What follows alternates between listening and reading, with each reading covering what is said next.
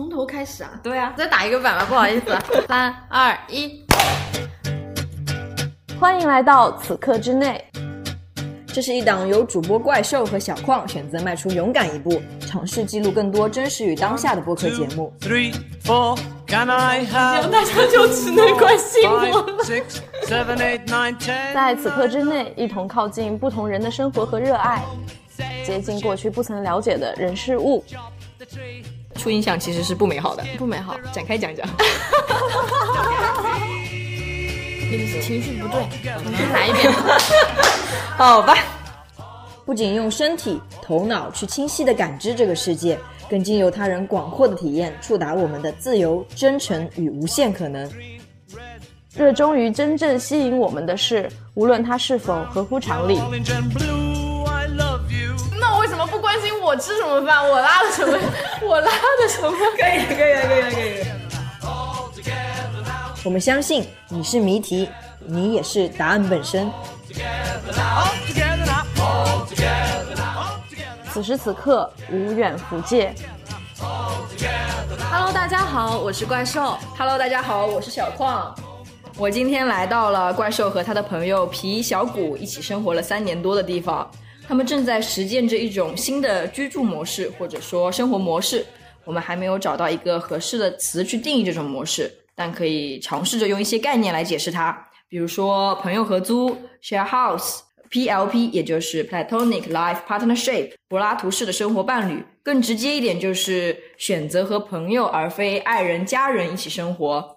但是这些词始终不能概括他们生活的全貌。新模式所带来的酸甜苦辣、分歧与争执、支持与感动，也都只有他们自己才能切身体会。接下来就请他们来分享一下和朋友一起生活的日常吧。先介绍一下大家吧。嗯嗯，那刚刚已经说过了，我是怪兽，然后我和两位朋友一起在村中生活了有三年半的时间，然后欢迎他们也介绍一下他们自己吧。Hello，大家好，我是整天梦想着混吃等死，但还要兢兢业业打工的自由职业者王小谷。Hello，我是皮盆。嗯，皮盆皮盆这个名字不是篮球选手的名字啊，是取自黄山山上一个皮盆的一个景点。这个景点它是能看到石榴秀峰的，也是雪庄和尚的隐居地。皮盆就是茅草屋的意思。我们三个人还有两只小伙伴，他们一只是 Black，一只是咕噜，我们今天正围着壁炉在录这一期播客节目，然后这个地方有一个很特别的名字，嗯，它的名字叫做福。嗯，福的话是上面一个鸟，下面一个鸡，福是野鸭的意思。寓意的话是野生而自由。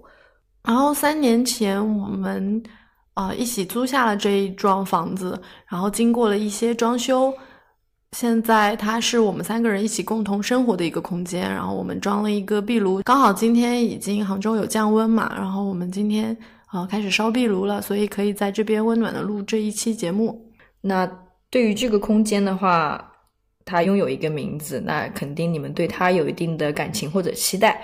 它是一个怎么样的地方呢？或者说你们想要把它变成一个怎么样的地方？其实我们最早租下房子的时候也还挺挺年轻的，相较于现在是比较年轻的一个状态。这个年轻不仅仅体现在年纪上面，更体现在我们的心态。心态上面。对，那个时候就觉得能够在村里啊、呃拥有一幢自己的房子，它的空间会比城市的空间要大上很多，所以我们在这里其实可以做很多有意思的地方、有意思的事情，包括和朋友住在一块儿，我们觉得能感受到那种自由自在的快乐。我们也希望身边自己的朋友，或者说经由这个空间而认识的朋友，都能够来到这里和大家一起交流，然后能够享受到这个空间给他们带来的幸福的感受。但是它现在的话，对我们而言更是一个生活的家庭的空间，它相较于过去，它变得更加的私密和更加的啊紧密。嗯，对我来说，福后面其实还有一个英文词，呃，西班牙语的词叫 decorado。decorado 在西班牙语是布景的意思。它现在虽然没有完成一个怪兽想要的一个展览的形式，或是各种住宿的形式，但它完成了一项使命，就它是一个布景，它是一个因为有个大的落地窗，然后往来的村民都会看到我们在里面是怎么生活的，就像一个被迫展示的一个空间存在。包括我们的生活方式与社会上的大多数的生活方式也会产生一些差异化。我当时想做这个空间的时候，呃，也是自己比较疲累的时候，然后也想到村子里面去自我修复。当然，我也知道有很多跟我一样的人，他们可能做辞职之后，希望有间隔的间隔年或者间隔月，希望这个空间是一个也可以带给他们慰藉的地方。嗯，然后本来以前还设想着，就是如果这个空间可以，就比如说我们离开这里，或者我再去重新回归市场，这个空间可以托管交由其他的人呃运营，然后也希望那个时候也希望这个空间不光是在杭州的这个西北的这个村子里，它可能在全国各地都会有。我们租的房子，我们把它改造好，我们让它自自给自足，让它自自我运转，然后有不同的人可以到这些地方去。I'm not fake like them. They're like fake like when when I wake up. 好，让我们一起时光倒流，回到三年多以前，先聊一聊大家一起决定一起住的契机是什么。三年多前我，三年多前我其实刚刚毕业，然后有了自己的第一份工作。我还蛮喜欢第一份工作的，因为当我的老板跟我说我们三月份开始要到村子里生活的时候，我感觉到特别的兴奋，因为当时有一个项目是到村子里的，然后其实对乡村本身有一种天然的向往。然后我跟皮盆又是工作伙伴的关系，我们是在工作上认识的，通过工作也成为了非常好的朋友。嗯，当时的话，因为新的工作项目在农村，他会给我们提供一个住宿的房间，但是我觉得那样没有办法完全的将我的工作和我的生活区隔开来。我当时也过得非常疲劳，我疲劳的间歇就是能跟朋友一块儿玩来放松一下。嗯，但大多数时候我还是在困在我自己的工位上，虽然外面是非常好的大自然的环境，所以我就很想要找到一个自己的房子。这样的话，每天我上下班的时候，即使是在同一个村庄，也有上下班的区隔，让我觉得生活有工作和休息之分。然后我和皮盆，呃，当时因为玩的比较好嘛，想一起找一个一起住的房子。然后当时小谷是皮盆的朋友，嗯，所以最后我们就在村子里。寻找一个适合居住的地方。嗯嗯，我的话呢是当时来到村庄，然后正想找一个住处以及是一个工作间，就想要是楼下是一个工作间，楼上睡觉的地方，这样可以一步到达，就没有没有上班的一个长通的一个通勤距离。然后其次呢，我很喜欢山，在这待在村庄里，我可以每天看到山，而且是高的山，不是比较矮的那种山丘的山。这样的环境对我来说很舒适。嗯提到三年前，就不得不提到疫情的这个大环境。作为一个在呃北京呃北漂了四年，然后到杭漂了一年多，就碰到疫情，然后公司其实面临着一个经营危机的时候，我们也自己主动选择了辞职。然后我当时跟呃同事也在考虑有其他的项目，包括自己也在那些职场生涯那些年里面，其实积累了很多的内伤跟外伤吧，就是。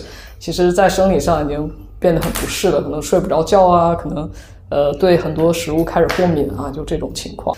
呃，到村子之后看到皮在做这么一个乡村的项目，然后也是震惊于，呃，不管是商业也好，还是事情也好，居然会有这么多可能性，然后也被这个乡村吸引，就是这么一个开始的契机。那就是我们以不同的目的、不同的原因来到这个乡村，然后大家决定。住在一起，选择彼此的时候是有明确吗？必须是这个人吗？还是其实是一个机缘巧合？嗯，对我来说更多是机缘巧合，就是随遇而安，刚好遇到了大家。我觉得大家住在一起也挺好的。虽然大家怀着不同目的，一个是偏向于商业项目，一个是我跟怪兽可能玩的比较好。对，对我来说的话，其实。就是工作上你遇到了一个你特别喜欢的朋友，然后刚好要一块找一个房子，是一件很自然而然的事情。嗯，那其实当时不管是主动失业还是被动失业，都会面临着一个我既想休息，但是我对于未来呃，不管赚钱也好，工作也好，这个安全感的问题，所以希望休息的同时有这么一个契机，但是仅仅发生在我正好看到了这样两个人，正好看到乡村之后，就是如果没有他们，所有东西也都不成立。刚好现在这个位置是在农村，就是如果就是你们在相遇的是城市，你们还会在城市里住下来，还是会一起再次来到乡村？我刚刚在讲的时候，其实有想到这个问题，嗯，我想不通。想不通。我觉得有一点很明确的是，我们其实都挺喜欢乡村的。当我来到村庄中的时候，我就是有一种你全身的细胞都活过来的感觉。你能够清晰的呼吸到那个村里的空气，那条路开进来的时候，你能看到山，你能看到一些河流。你进来的时候，你就会觉得这一个场域它在回应你的身体的感受，所以它让我觉得很舒适。如果回到说我们是在城市相遇的三个人，首先我觉得城市很难创造这样的友谊。因为城市生活的时候，当时你有一个惯性的感觉，就是你从大学毕业了，你需要去找一个房子，那个房子你就是自己独居的。就在那个时候，可能学生们会因为一些经济条件的原因，不得不找一个合租的室友，都要求那个房间具有你的独立性。因为我也是毕业之后跟大学的同学做过一段时间的室友，我们两个。几乎没有交流，就是我觉得城市其实阻碍了人在一定程度上的交流。就是我的答案，其实我觉得还挺明确的，就是如果在城市中相遇，我们应该不会成为朋友，或者是还会有一个长久联系，会去更深一步了解彼此的这样的。呃，因为我觉得我到乡村里，乡村给我冲击，以及来到乡村的人，就你们对我的冲击是同样大的，同样巨大的。我那个时候想跟你们有更深的连接，就是最近学到一句话叫做“随缘惜缘，不攀缘”。那我觉得可能就是那会儿随缘了，然后我还挺珍惜那个缘分，希望那个缘分会产生其他的一些化学反应也好，还有一些后续的一些故事也好。嗯那我们刚刚其实也有提到，就是关于相较于城市，农村肯定在生活成本上面，包括。嗯，房租上面肯定有一定的优势。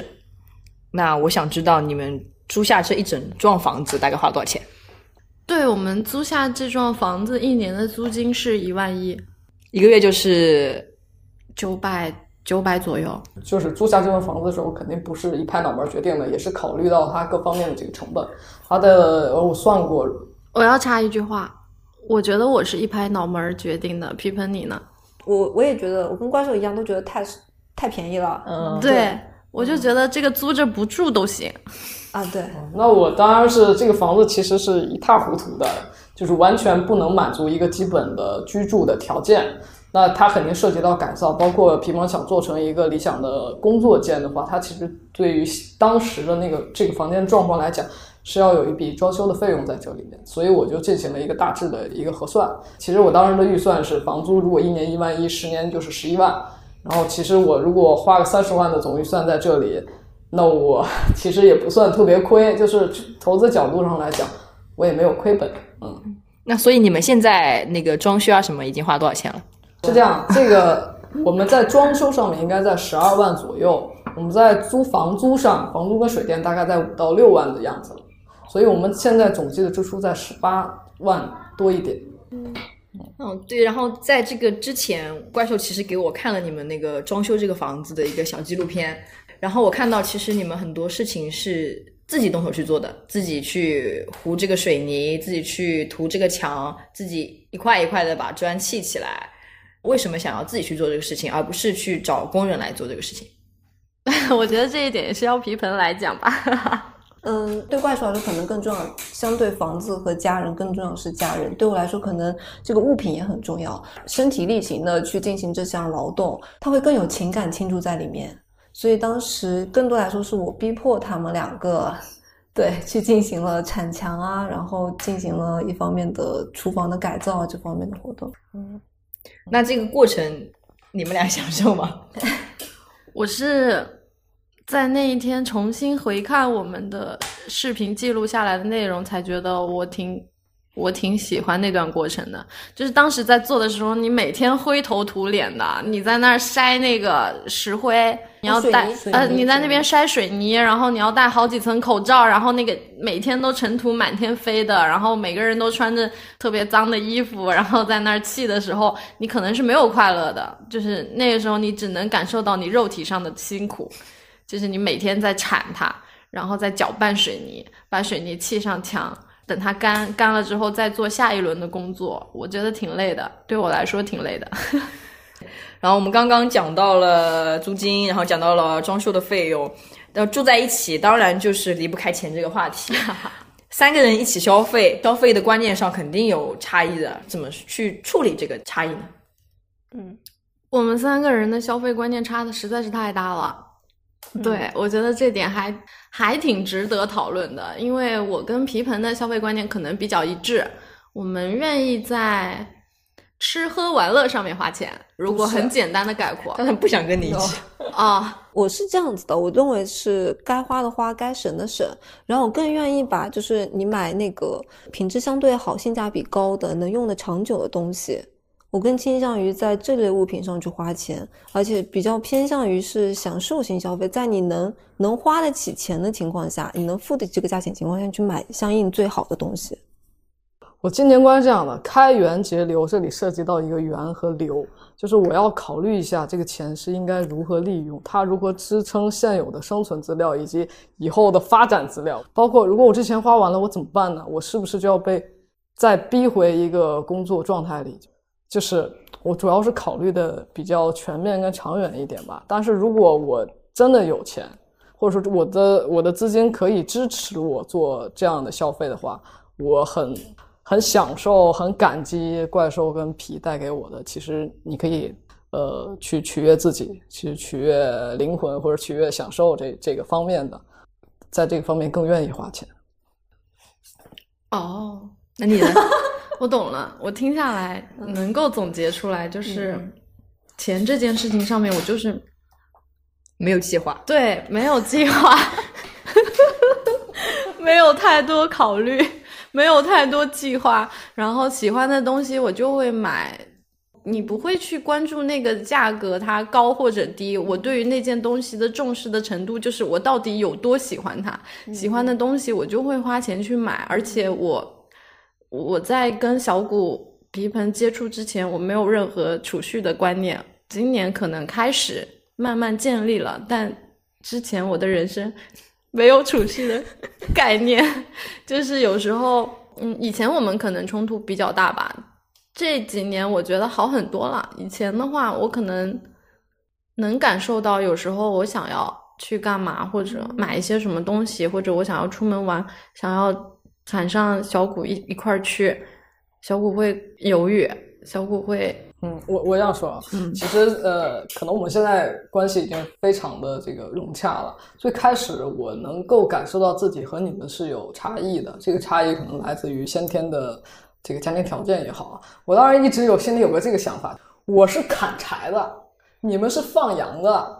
我跟你们聊一天的天，你们的羊放好了，吃好草了，但是我的柴呢，就是我没有那个后路去支撑，所以所以那个时候我是会这么想的。嗯，但是就是我也觉得你们教会了我享受生活本身，享受当下本身，所以我也在慢慢的改变。嗯你们刚刚讲到之前会有冲突，那这个冲突，因为我们一起生活嘛，你必须去面对这个冲突，然后解决这个冲突。那你们是怎么处理的呢？因为家庭大家一起生活，所以有公共用品的支出，比如家庭的呃采购的东西，油盐酱醋，有生活日用这一类的部分都是需要解决的非常细致的问题。我们现在有了一个非常棒的工具，就是小荷包。小荷包它就是大家把每个月固定去打一部分这样的资金，然后是然后我们公共消费就直接从这里面支出，然后既对于我们每个月的整体消费有一个限制啊，不会多花钱。还有一个嗯就是有有一个问题就是。就是也会有，比如说某个人跟他更喜欢，他想要一样东西，但那个东西价值可能比较高一点。那这样小荷包的话，就需要我们三个人都能同意，然后才会再去采购。那如果说我们三人都不同意情况下，那就最喜欢的那个人他自己去采购，嗯然后那归有权就归他了。嗯嗯嗯嗯，但是还是会拿出来跟大家分享使用啊，对对对对，会的，你们会一起嗯使用。嗯我其实想更想表达是什么呢？就是小荷包只是一个工具，但是我觉得从这个我们共同使用小荷包这个理念，我有一个想说的，就是别人可能因为金钱会有争议，是因为我都觉得我多花了，或者你少花了，会有这种不平衡。而我觉得小荷包出现，是因为我们都希望对方少花钱，我们一起去承担家庭消费的这个责任，才有了这个小荷包。对对对，这个我特别认同。就是我和你们去天津玩的时候，是我第一次接触小荷包这个东西，然后我当下的感觉就是这个东西特别的棒。当下啊、对，当下的感觉就是这个东西太棒了，就是它在免去咱们花钱过程中那些复杂的计算的同时，也让我感受到我们是一个整体，我们是一起出来玩的。然后这个概念就是，虽然大家都是平摊了这个花费，但是它跟 A A 制的不同就在于 A A 制是事后告诉我你需要承担多少钱，嗯，然后小荷包是在之前我就一起把这个钱交上去了，嗯就 A A 制，你还要去，肯定有人去需要去记录这个价钱，然后有人需要去垫付，然后还要计算啊，然后把责任分摊到每个人的头上。但小荷包的话是，我拿出这笔钱，是因为我想和你们一起花这笔钱，它会有一个集体感和归属感在里面。我觉得还有一点就是，小荷包的支付其实体现了我们在家庭里承担的不同的责任。其实今年我感觉，为什么我们会有小荷包那个东西，就是因为我突然意识到家里的日用的东西，我不会意识到那个东西没有了，就是我没有在承担这一部分。我在家庭里更像是一个，我像是什么呢？吉祥物，我我我很少去意识到，或者说这一部分的隐性的一些劳动，其实一直都是小谷和皮盆在承担的。比如家里，啊、猫猫猫猫的猫粮又没有了，或者说是家里的卫生纸又没有了，然后这个时候他们会在呃网上选购，因为我们有两只猫嘛，虽然猫三个人是三个人一起共同抚养的猫猫，但是猫其实是有归属的，就比如说。布拉赫是皮盆的毛，咕噜是我的毛。然后当皮盆在选择要给猫买猫粮的时候，他会把两只猫的猫粮都买进去。这时候我就会觉得，嗯，咕噜是我的猫，那咕噜那一部分的猫粮其实应该是由我来承担的，但是他会去直接把它买掉。买掉之后，我就觉得这也不行呀、，Yeah, you have to pay for this。对，I have to pay for it，所以我就觉得我们需要有一个方便的地方，它可以让皮盆或者小谷在支出家庭的共用的东西的时候比较方便的去支付，然后我也可以自然而然的就享受那种不用去操心家里少了什么东西的生活状态，就是我已经出钱了呀。你们爱买什么就买什么呀，我觉得那样我更轻松了。你好像一个在外面打工赚钱，然后觉得我养家好不容易的男人。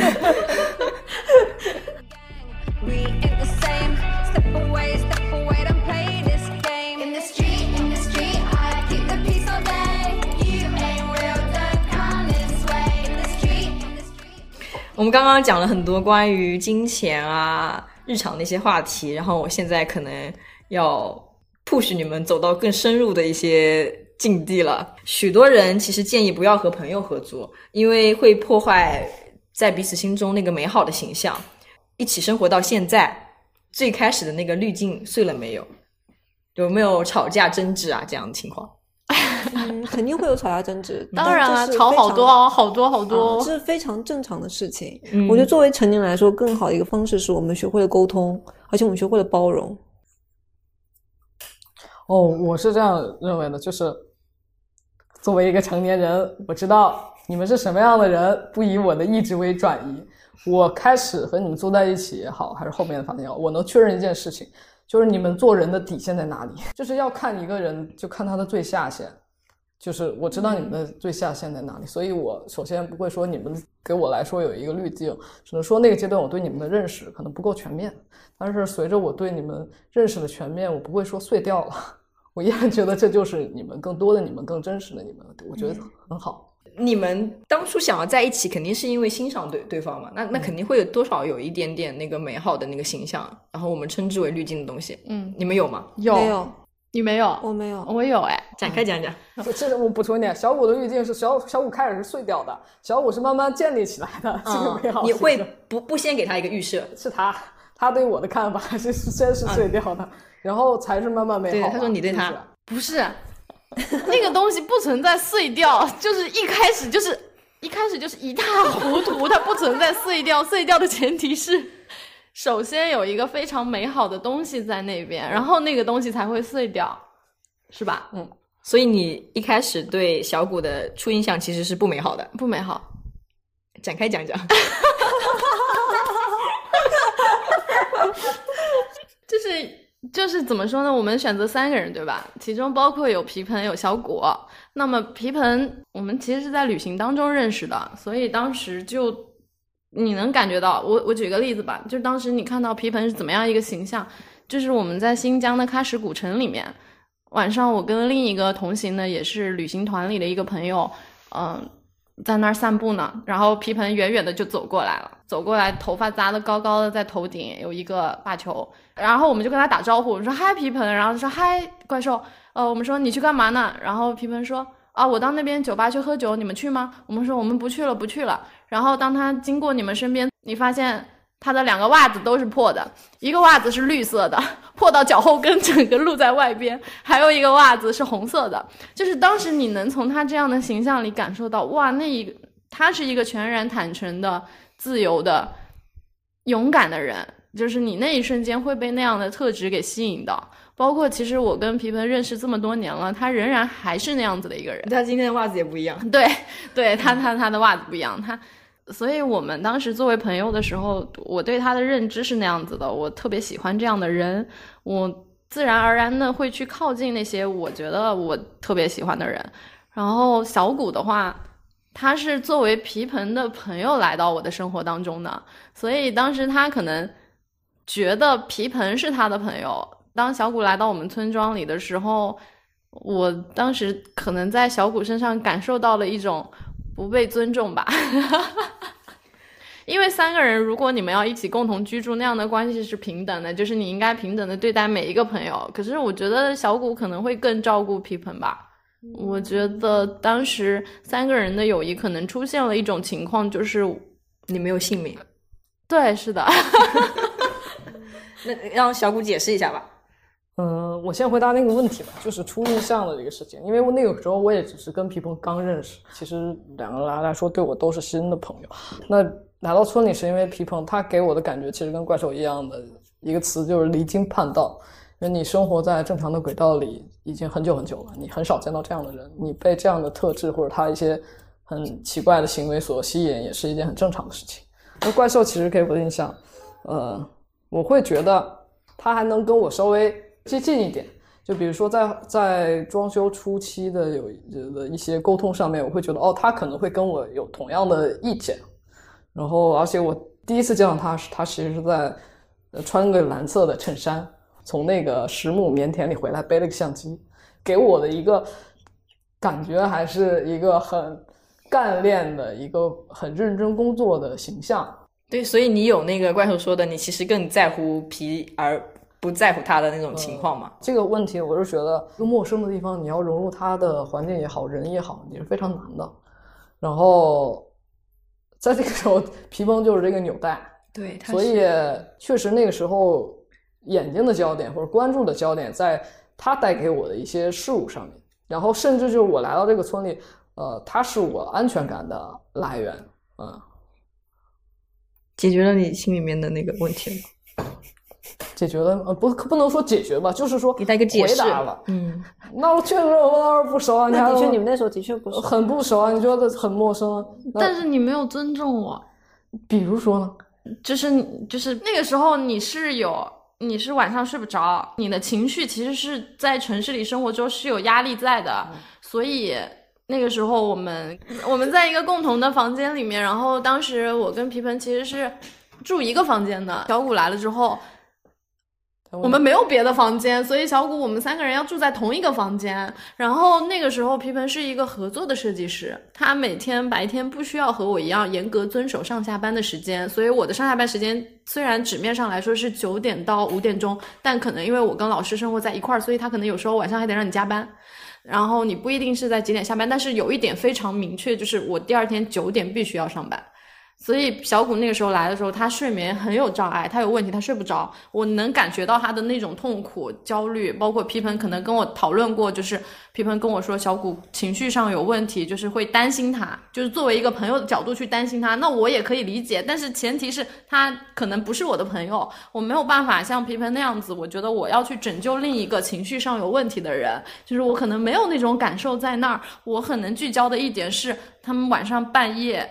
聊天要聊到三点多钟，然后我们生活三年了，所以大家可能会知道我晚上就是睡眠能力没有那么好，就是边上可能有亮光、有声音，我就会睡不着。所以我觉得当时小谷完全不尊重我，就是他半夜在那儿聊天，他完全不在乎边上的另一个人睡不睡得着。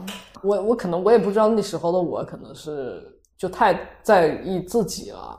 然后比如说，比如说现在你放到现在的这个条件下的我，比如说比较平顺状态下的我，我肯定会不管现在是不是怪兽，或者再来了一个朋友，就是我一定会关照到。当然，我觉得那个时候如果是真的这种情况确实发生了，我可能那个时候没有考虑到怪兽。那对，我觉得我觉得他现在，他们两个现在都是完全正常的人，就是我们在一个空间，他会去问，呃呃，你要睡觉了，我这样会不会吵到你？他们绝对是有这个意识的人。可是当时在那同一个空间里的时候，小谷比如说一来就要住一周左右的时间，或者两到三天，他当时住的时间比较久，所以我每天都在问皮盆，小谷什么时候回去啊？我晚上真的睡不着，然后你会跟他讲吗？我有讲啊，我我有跟皮盆说，然后皮盆和我说，他说，因为皮盆就他对于生命是有尊重和包容在的，他觉得我应该尽我所能的去拯救任何一个脆弱的生命，所以皮盆当时对我说，他说觉得小谷有心理上的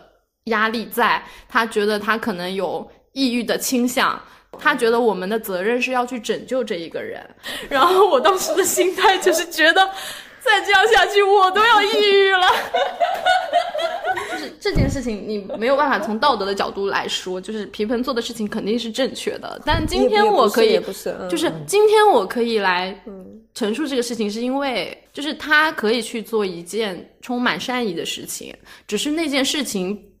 对我来说，我当时是有压力在的，因为我可能第二天有正常的生活工作，晚上睡不好，对我来说是困扰很大的一件事情。皮盆的角度是我要去帮助一个朋友，所以我觉得这个的区别在于，皮盆帮助朋友不是一件错误的事情，或者说我当时觉得我没有办法做到，也不是一件错误的事情。可是，在当时的那一个情况下，我提出了这样的问题，然后他对我说我们要去帮助那个人的时候，其实那个义务不一定是我的义务。然后我却觉得拒绝那样的义务是因为我不够善良。呃，但，我也现在意识到了，我当时确实好就没有顾及到，就是对呀除我 之你，还在那儿跟我聊天，就就我现在的情况，我们太熟了。如果你半夜还在那聊天，我一定会过去踹你一脚。现在讲了，其实怪兽讲了他的那个时候的冲突，其实你们两个没有讲，你们两个有冲突吗？因为你们两个今天早上就冲突了。呃 我们俩一直有冲突。呃，我们俩冲突很频繁。呃，我觉得，因为因为语言是很容易引起误会的，它可能会把矛盾化解掉，但是有可能会激发矛盾。但是我比如说你今天看到的事情，其实就属于他没有对于我们俩探讨的那个事情产生生气，而对于我后面再去解释，或者是对于再去表达的时候，我那个措辞可能确实是不恰当，然后或者是戳到他的敏感点，就会因此再去发生一轮新的冲突，差不多就是会冲突在这里。但我觉得措辞就是你心里怎么想，所以你怎么说出来的。就心里怎么想的那？你有可能会表达错误啊，就是语言就会容易引起歧义啊。可能我真的不是那样本，就是我到后面就解释不清楚。那我觉得，如果真的让你误解了，我确实应该道歉嘛，就是让给你造对，成的心你必须得很正。但有时候他道歉之后是那种我生气了，所以他就马上道歉。他道歉一点都不诚恳，根本就没有意识到。就你会觉得他是因为你生气了他才道哦，对歉，而对对，不是他知道他的是的，对问题他对怪兽也是这个样子。对对对对对对对对，就是小谷的道歉基于一个息事宁人的道歉。是的，对他的道歉法是息事宁人法，就是我希望你可以不生气，在我说出对不起的那一瞬间，你就不生气了，那我愿意说对不起。但是我没有意识到我自己错在哪儿了啊、嗯，而且我跟怪兽都是比较原则性比较强的人，相对来跟希望把这个事情捋捋清楚才可以。嗯，嗯，对，但是这些冲突不影响你们继续一一直生活在一起。对，嗯，可能即将影响。开玩笑，开玩笑。就我还是觉得啊，就是就是知道他们的下限在哪里，就冲突到哪里都有冲突，跟人的交往随着交往越深。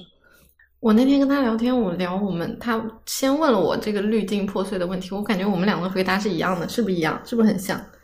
就是你知道那个人的底线在哪里这一个东西。嗯就是我我说我说我们一起住，然后三个人慢慢的一起住的过程，因为太过亲密了，你能看到对方最低劣的程度是在哪里，然后你发现那个低劣的程度都不过于此。不叫不过如此，哦都是那个人低劣到只能低劣到那个地步了。看不起谁呢？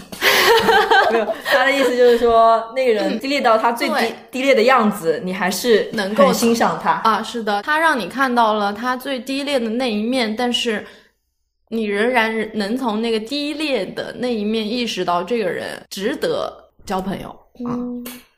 就是他说的底线，其实我用了“低劣”这个词，它本身是有贬义在那边的。也许那个东西你看到你，你把它称之为人性低劣的地方，但它其实并不是一种低劣，它可能反而是一种真实的表现。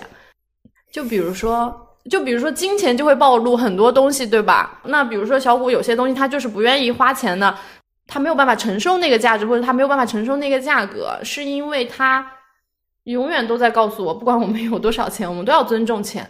就是那个时候你会意识到，这完全不是一种。呃，抠门的行为，或者说我舍不得为对方花钱的行为，而是你意识到那是一种对钱的尊重，对金钱的有效的意识。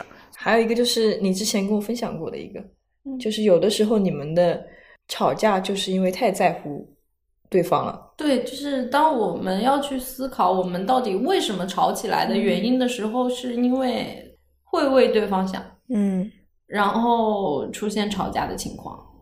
举个例子，就是我下午不是带回来了那个泡芙和蛋糕嘛，哦我带回来了，哦，对对对，下面那个圆圆的那个绵绵的糕，我们不是吃掉了一个嘛？晚上带回来就一个，但是泡芙有两个。对我来说，我带回来，那我要怎么分配给他们？就是泡芙你一个，他一个，然后那个圆圆的那个切成一半，他一半，他一半。然后皮盆就在我面前开始吃那一半那个东西了。然后皮盆就是很爱吃，你知道吗？皮盆爱吃，然后他就没有按中间切开，他其实吃掉了不止三分之一，他吃掉了三分之二。是这样的，我想他切了三份，我想我们三个人一人一份的。然后呢，但是他说他已经吃过了，嗯，我说你们两个分，对，然后我就把一大半给吃了。对，他就觉得他能吃掉我那三分之一，你是这样想的对吧？啊，对，但是我觉得他只能吃一半，嗯，对，就是另一半必。须给小谷留着。是然后还有一个泡芙，就是也是两个泡芙，他一个他一个，然后他把那个泡芙切了一半，我跟他一人一半吃掉了，然后他还要把小谷的那一就是那个泡芙再切一半吃掉。然后我说那个绵绵卷你已经吃掉了三分之二，所以这一整个泡芙都应该是小谷的，所以我就把那个东西留下来了。留下来之后，皮盆也同意了。皮盆一边嘤嘤嘤说我还想吃，然后我说下次再买，我就想我就想下次可以再买嘛。但是今天这个东西必须公平，小谷也得吃到，所以我就把那个东西留下来放在小谷的边上。小谷在洗碗，他还挺开心的，就觉得我我把那个东西留下来给他了。然后洗完碗之后，他他会觉得说可能皮盆想吃。所以他洗完碗对皮蓬说了一句：“皮蓬，你刚刚帮我干什么了？这个这个不对这个泡芙给你一半。不是你是这样的是这样的，我拿这个泡芙做了一个筹码，我说你帮我明天把地，就是这个客厅的地一起擦了，我可以分你一半。对，然后这件事情，我今天早上擦地的时候，我还在想，如果他能吃我那一半泡芙，今天早上帮我把这地那他可能是那样想的，就他觉得这个地让皮蓬一起帮他弄了，他把那个泡芙做一个筹码。然后，但是我觉得他还是从一定角度上把那个，我觉得我觉得保持公平留下来那个泡芙让皮盆吃掉了呀。就是我跟皮盆产生了矛盾，就是为了维护你的那个权益。可是你现在告诉我说我无所谓，我我愿意把我的权益舍舍弃出去，那对我来说是一种不尊重，你知道吗？我就觉得很不尊重。对，相对来说，我可能就是我可能就我知道小谷在乎什么，不在乎什么。比较知道他的一点是，比如说他不太不太在乎一些吃的方面的东西，除了榴莲，你也要关注到就是怪兽对于这个公平的这个概念，这个你也必须得承认并且尊重到。然后我呢，尽量也不要偷吃吧。这个问题是这个要求是给自己的。然后他昨天晚上我们还讨论到了食物这一点，皮就是觉得那个东西好吃，他就会一直吃，对不考虑你们是不是？对，他其实是这样的，你是这样的吧？嗯，对他就是那个好吃，他会先他会吃完，所以为什么我们猕猴桃也会？我买四个猕猴桃，他吃掉两个猕猴桃，为为什么？为什么你认为你自己可以吃掉两个猕猴桃？而且我你会当时不知道有四个，我不知道有四个。就是那哦、那如果他有这样的情况的话，你们会不会考虑在买东西的时候多给他买一份。对啊，我觉得这个 这个建议怎么样？就是比如说你们以后以后要买猕猴桃，就是不要，就是你们有三个人，你们可以买五个猕猴桃，你们俩一人吃一个，他一人吃三个，这样可以吗？对啊，我觉得这个特别好。这个建议可以吗也是多给我买一个。对对对，以后泡芙就是三个人买六个泡芙，你们一人一个，他是四个。狂赞他没想到量太大了吧！矛我们的矛盾发生在这种地方是吧？对，对，这个矛盾小的有点出乎意料。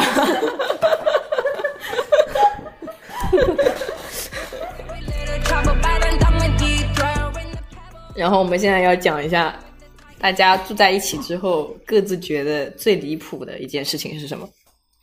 就是离谱嘛，就是跟认知不符合的事情，原有认知不。然后当我这个认知一一直在进化，我之前举的例子是那个阶段我认为离谱的，现在我可能已经习以为常了。就是最开始的时候，我会觉得猫跟人睡的这件事情非常的离谱，因为我觉得它就是一个动物，它真的就是一个跟人有着层次分别的一个物种。然后，但我现在已经觉得，哇，天天跟它睡就好了，我愿意跟它睡睡沙发，是这样。对，嗯小谷为了跟猫睡，他愿意睡沙发。就他之前完全不能接受跟猫一起睡觉，离我远点。嗯，对，它不喜欢小动物。然后皮蓬最开始把布莱和领回来的时候，我是非常的反对的。然后，呃比如说我对于这个猫进到黑乎乎的，然后这样子靠着人睡，我觉得这是一件那个时候认为是很离谱的事情。刚刚讲了最离谱的一件事情，现在讲一下一起住在一起之后各自觉得最温暖的一件事情是什么？我我我我的最少我先来吧，就是就不会存在那种哇那种我超级感动啊，我就把那种情感摆到台面上的事情啊。那我可能说一下呃比较触动我的事情吧，就是隔离在福的时候，我是第一个被感染的。然后那个冬天，怪兽他照顾完他自己家里，就是爷爷奶奶什么都感染了，然后把家里的卫生什么都承包，做饭都承包了之后，他就提了大包小包的物资回到福，就是照顾我们两个。我们那那次也是，是的，是让我觉得他中午中间午休的时间回来的。因为当时他俩还没有学开车，不会开车，你怕他们饿就？是对，就是在这儿你你又没法出去，然后又阳了，然后你骑自行车只能骑到一个很近距离范围内的，就很多想吃的东西都买不到。然后我在上班，所以可以点到叮咚啊什么的呀。嗯，嗯然后其实还有一件事，Black 是皮蓬的猫，但是开始没玩咕噜的时候，也就是我对 Black 也慢慢习惯或者喜欢，那对 Black 倾注着这种感情吧。Black 会开着门会跑出去，他跑出去的时候，其实怪兽对于 Black 是没有情感的，包括 Black 其实长得也不是那种传统让很惹人喜欢的小猫，它其实不是那么喜欢 Black。但是 Black 跑出去了，我跟皮蓬会很着急，等着它半夜会回来，然后怪兽就会很着急。怪兽着急的原因是因为你们两个着急，他让你们两个担心了，我就会为此而着急。他因为怕我们两个着急，他就这么去关心这些小猫。所以你真的不在乎 Black？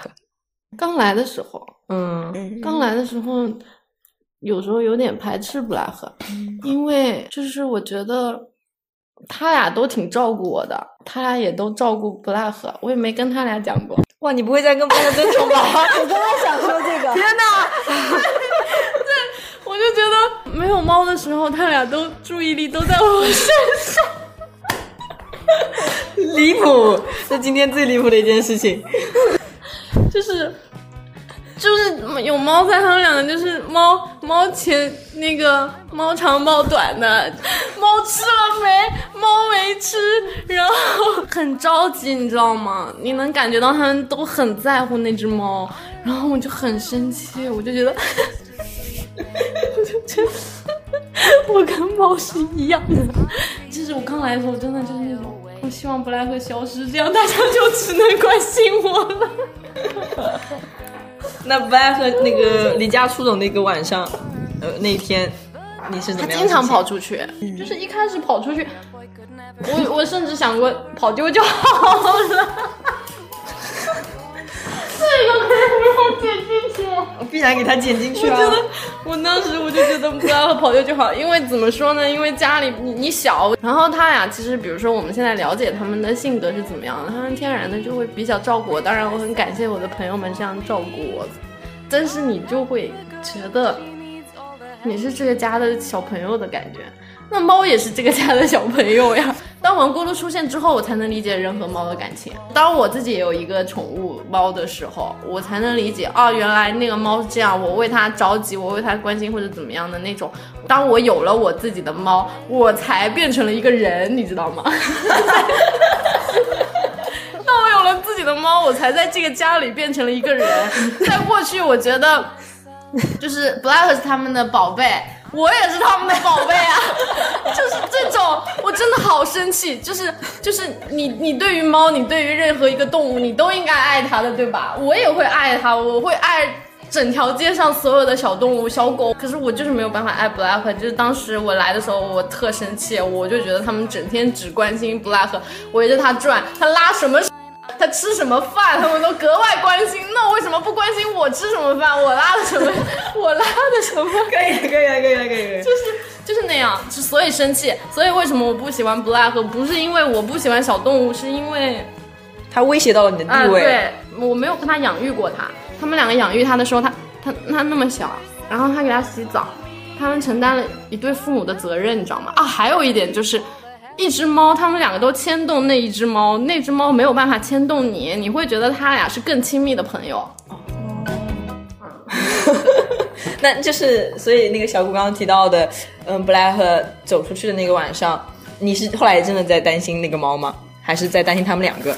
跑出去我真的记不得了，但是我觉得可能是因为冬天冷，我希望大家都能准时睡觉。嗯，有可能。嗯还有就是你也会去想啊，嗯，如果是 什么？如果是你丢了，会不会这样找？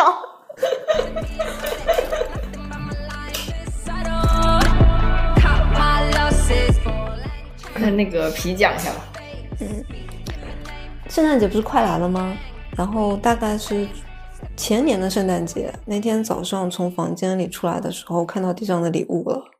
就是那那时候是让我感觉比较感动，是因为你如果没有朋友，就是你或者朋友不跟他住在一起，你们可能只能收到快递寄到礼物，对，不太会说一大早出门，然后就会看到就比较浪漫的事情发生，这让我感觉很就是挺感动的，而且挺浪漫的。我我再补充一件，我们有一件衣服，就是他买的 Patagonia 的，我们俩都有一件。有一回去那边开业的时候，我们三个不约而同都穿了这件衣服的时候，哎，我会觉得哎挺自豪的，可牛了。就会觉得大家是一起的，对一个集体。对，那个就是那个圣诞礼物。哦嗯对是的圣诞礼物是的是的是三件大家一样的衣服。嗯不同颜色，嗯，你呢？你的最感动的是？我可太多了。皮蓬那天对我说了一句：“你感动，你应该的。”就是从猫的事情，你就能感受到，我可能一定认知上觉得我是这个家庭被照顾的那个小朋友，所以我觉得我的感我的感动的事情，它可能发生在每一天，真的是在每一天。如果要具体到一件事情的话，你什么时候会觉得你跟朋友生活在一起是很珍贵的一件事情？就是大家这三年，我觉得是绕不开阳这个事情的。然后我第一次阳的时候，是因为五月份的时候疗休养就在那边阳了嘛。阳了之后，我我就提前大家会微信上联系，然后他们那天其实是讲好的，就是已经商量好他们会在家里等我，我自己打车回来就可以了。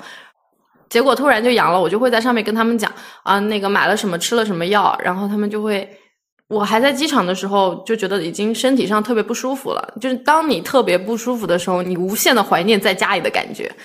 皮盆马上就在微信上跟我说，就是晚上我们会来接你的，没有关系。就是那个时候我可能觉得来接很不方便，我可能不会自己主动去说你们来接我可不可以，但是他就会第一时间对我说。就是你生病了，然后我们到机场来接你，所以他们两个就会开车开很长时间。然后那个时候小谷才刚刚学出车，没有太长时间，他不是很熟练，所以其实开车对他来说是很辛苦的一件事情。他们还会买你爱吃的东西，你知道吗？小谷那段时间又疯狂的痴迷榴莲，所以他在我发热、想呕吐的时候上了车，车上全是榴莲味，然后阳了，然后你又想吐，你又头疼，你又浑身难受。他告诉你说：“怪兽，要来一口榴莲吗？” 然后我就在车后排哇哇哭，然后我说为什么是榴莲？但是你一方面又觉得特别的幸福，就是你躺在那儿，你觉得他们开车到机场接你，让你提前觉得你已经回到家里了，就是非常的安全。那个空间里都是你熟悉的人，你最熟悉的朋友，或者说他那一瞬间让我觉得他其实是家人，就是你家人过来接你了，在你觉得身体上、生理上也好，心理上也好，你觉得是痛苦的一个阶段，然后你能得到家庭那样的抚慰，我会觉得这个东西特别感动啊。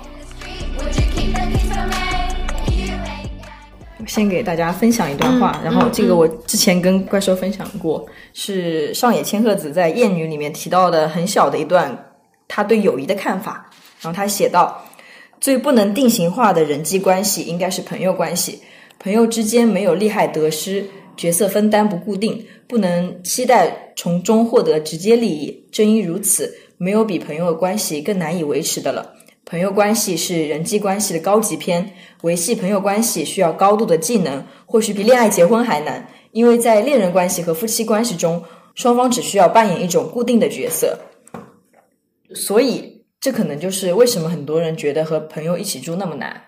和朋友一起住是需要一些高级的人际技巧的，是需要有深厚的情感基础的，是需要有一颗真诚的心的。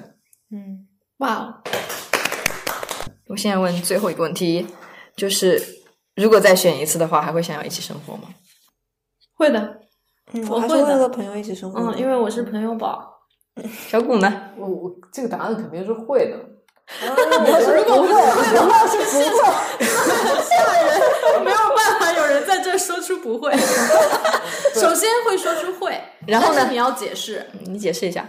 呃，从个人的角度出发，我觉得我的人生是变得越来越好的，就是我人生，嗯，各个方面吧，全方面都变得更好。嗯，好的，那我们今天就聊到这里差不多。那我们 是不是要一起告别啊？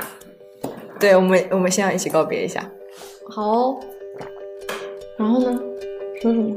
说拜拜呀，拜拜大家。拜拜，拜拜拜拜，拜拜不可以一起说吗？三，拜拜。like